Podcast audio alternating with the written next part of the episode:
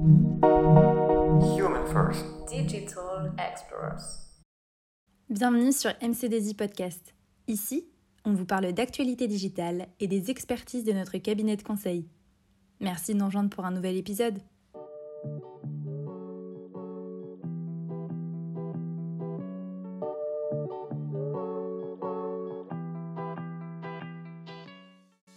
Vous êtes-vous déjà demandé pourquoi, après leur exploitation au cinéma, les films n'étaient pas directement mis à disposition sur les plateformes de streaming La réponse réside dans un dispositif de diffusion bien particulier, la chronologie des médias.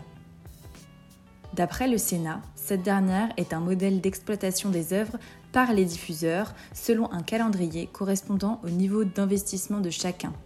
En d'autres termes, il s'agit d'un dispositif permettant d'organiser la diffusion des films une fois leur projection dans les cinémas terminée. Commençons par l'essor du dispositif. Dans les années 60 à 70, la télévision fait son apparition, constituant une évolution majeure dans les foyers français. C'est à ce moment précis que surgit la première baisse de fréquentation des cinémas et le petit écran devient alors une menace concurrentielle de taille. C'est dans ce contexte que l'idée d'une chronologie des médias apparaît.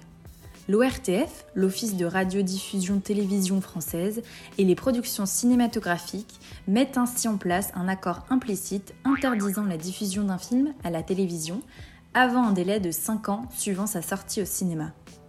Il faudra attendre les années 80 pour que l'arrangement soit officialisé par un arrêté ministériel, une loi et son décret d'application.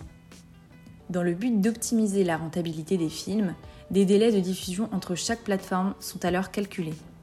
En parallèle, et pour garantir la fréquentation des salles de cinéma en France, un décret de 1990 interdit aux chaînes télévisées de diffuser des films à certaines heures, sauf exceptions. Au fil des innovations technologiques et de l'émergence de nouvelles plateformes, plusieurs mises à jour de ces mesures seront actées. À la suite de l'arrivée du piratage et des services de vidéo sur abonnement SVOD, un nouvel accord est défini en 2018. Celui-ci prévoit de raccourcir les délais de diffusion, et ce, pour tous les supports. En 2020, le fonctionnement de la chronologie des médias fonctionne ainsi. Au bout de 3-4 mois, la vente et la location des films est autorisée. Ensuite, au bout de 6 à 8 mois, Canal ⁇ et OCS obtiennent un droit de diffusion.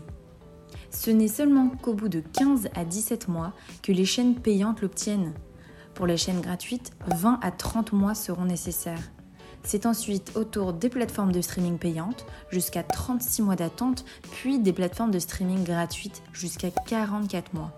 Pour illustrer ces propos, analysons le cas Disney ⁇ Le 7 avril 2020, la Walt Disney Company a lancé sa plateforme de streaming Disney ⁇ Le groupe promet à ses abonnés les meilleures histoires au monde, au même endroit, à travers un catalogue bien fourni comprenant ses grands classiques, y compris Marvel, Star Wars, Pixar et National Geographic. Cependant, en plus de devoir récupérer les droits de diffusion de ses propres films auprès des chaînes qui les ont précédemment acquis, le groupe ne pourra pas compter sur ses productions les plus récentes, telles que Le Roi Lion ou bien La Reine des Neiges 2, en vue de la chronologie des médias la société de production sera dans l'obligation de patienter 36 mois, cette attente ayant une conséquence directe sur le catalogue. De plus, malgré un succès évident de la plateforme à l'étranger, il est encore impossible de déterminer la place que va occuper Disney ⁇ dans l'Hexagone en vue de son système de diffusion. Ce dernier pourrait avoir de lourdes conséquences sur les chiffres, l'entreprise visant entre 60 et 90 millions d'abonnés d'ici fin 2024. Pour contrer ces problématiques et en vue d'attirer de nouveaux spectateurs, la Walt Disney Company promet de nouveaux programmes exclusifs et prévoit en ce sens de dépenser plus d'un milliard de dollars sur la première année. En France, le groupe a également noué un accord de distribution exclusif avec Canal+, un partenariat bien réfléchi puisque la chaîne, bénéficiant d'un délai de diffusion de 8 mois, propose d'ores et déjà des films Disney en exclusivité. Finalement, Disney devra faire face à de nombreuses problématiques découlant de la chronologie des médias. Malgré tout, la plateforme devrait rebondir puisque Digital TV Research prévoit à la plateforme plus de 101 millions d'abonnés en 2025. En France, pour conclure, la chronologie des médias organise considérablement l'industrie cinématographique et reste pour beaucoup inadaptée au marché actuel. Les plateformes de SVOD souffrent des délais de diffusion et déplorent un favoritisme vis-à-vis de la télévision.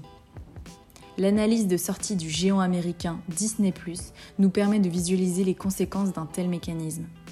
Le public estime que le système actuel incite au recours du piratage des œuvres, même si on constate une baisse de ces pratiques depuis 2019. Il est certain que de nouvelles mises à jour apparaîtront dans les années à venir, ce marché étant en perpétuelle évolution. Merci beaucoup de nous avoir suivis aujourd'hui et on se retrouve sur notre chaîne de podcast pour découvrir nos autres épisodes.